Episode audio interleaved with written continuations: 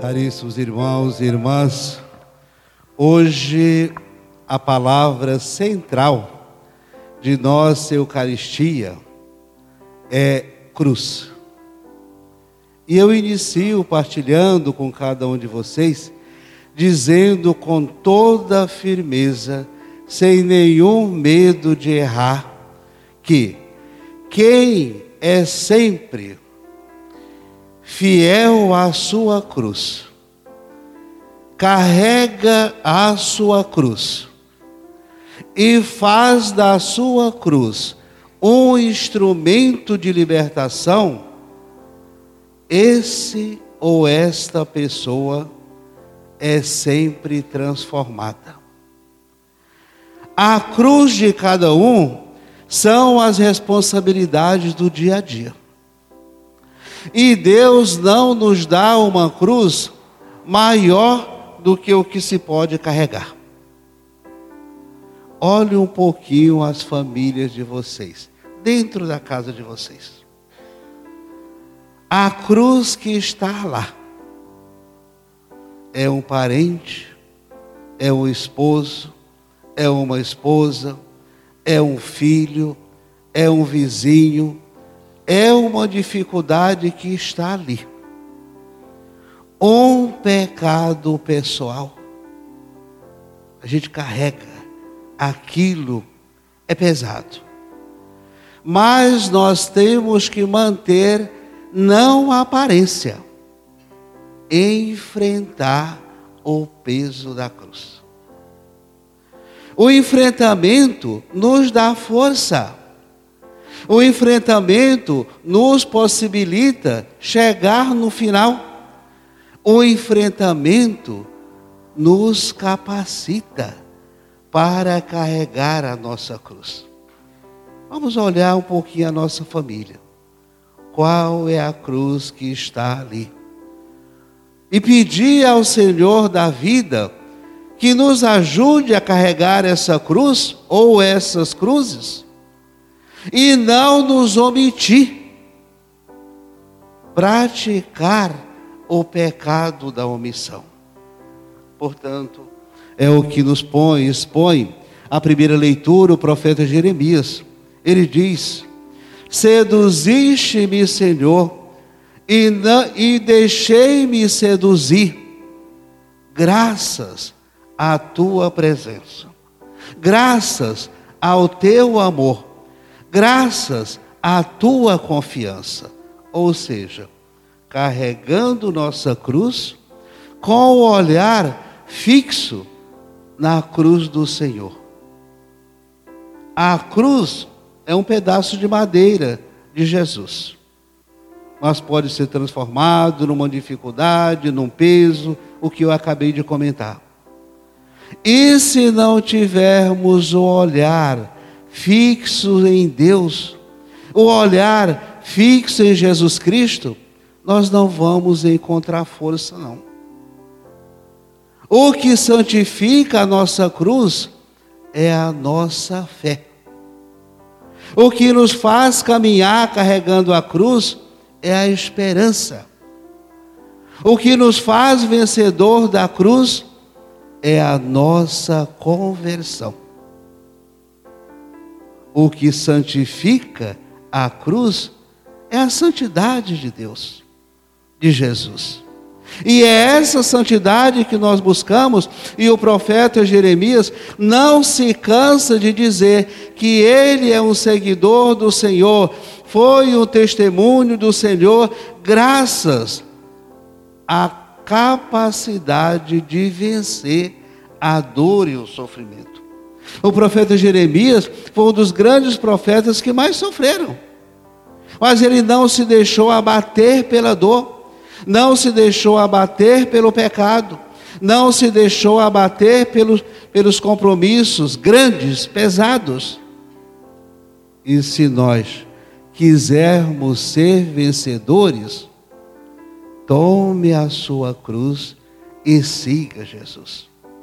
Reclamar não vai adiantar. Passar a nossa cruz para o ombro do outro também não vai adiantar. Assumir, acolher a segunda leitura, São Paulo aos Romanos diz: seja diferente daquilo que está aí fora. A prática do cristão começa com a mudança de pensamento. A prática do cristão começa com a mudança interior. A prática do católico começa com o pensamento elevado. E ele diz: Não vos conformeis com aquilo que o mundo prega, mas transformai-vos, renovando vossa maneira de pensar, vossa maneira de agir, vossa maneira de se relacionar, vossa maneira de falar, vossa maneira de se integrar. E a mudança não está fora, está aqui, no coração. Não vamos exigir mudança das pessoas. Mude você primeiro. Quando nós mudamos, nós temos uma autoridade moral, religiosa, que às vezes nem precisa falar para o outro mudar. O outro, vendo o nosso exemplo, já está iluminado, transformado, edificado o que muda em nossas vidas não é discurso. O que nos faz mudar é o bom exemplo. Um exemplo edificado. Um exemplo transformado. É o que toca. As palavras, elas mostram o caminho, mas o que arrasta é o bom exemplo. Estamos dando esse bom exemplo em nossas casas, em nossas famílias, em nossos grupos, em nossas atividades pastorais. Nós estamos retomando agora aos poucos essa atividade.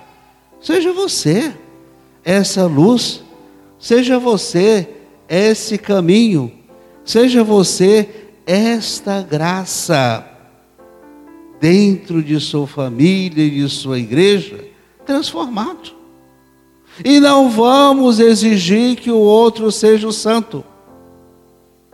E eu não faço nada para mudar a minha vida. É mudando nos pessoalmente que a gente consegue mudar o outro. O Evangelho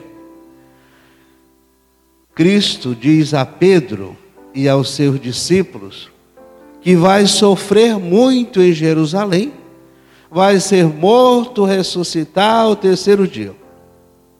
Pedro, pensando como o mundo pensa, diz: Não, Senhor, Senhor, que Deus nunca te permita tal coisa, sofrer o sofrimento é natural. Ninguém ressuscita sem fazer a experiência da morte. Nós não vamos ao céu sem fazer a experiência da morte. Um grande exemplo. Nem por isso a morte consegue vencer a vida.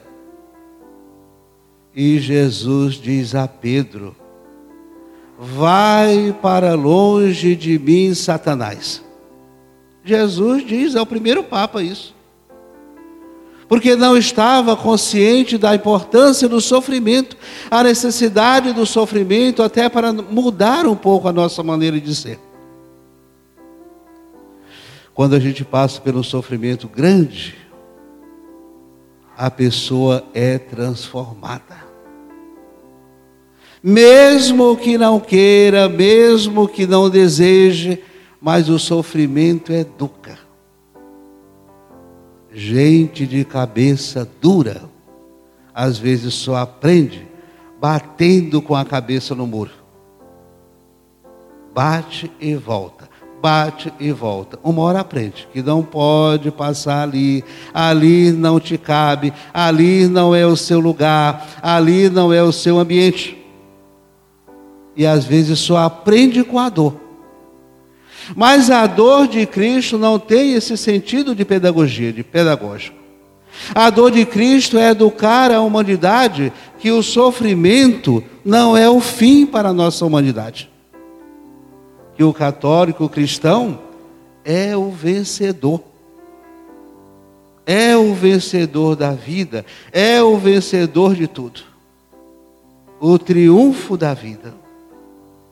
Diante desse contexto, Cristo realmente expõe a Pedro que ele está errado, dizendo: confie. A morte não é o fim, a dor não é o fim, o sofrimento não é o fim. Às vezes, é o grande início de uma vida nova. A lógica de Pedro é o poder, o domínio, a distância do sofrimento.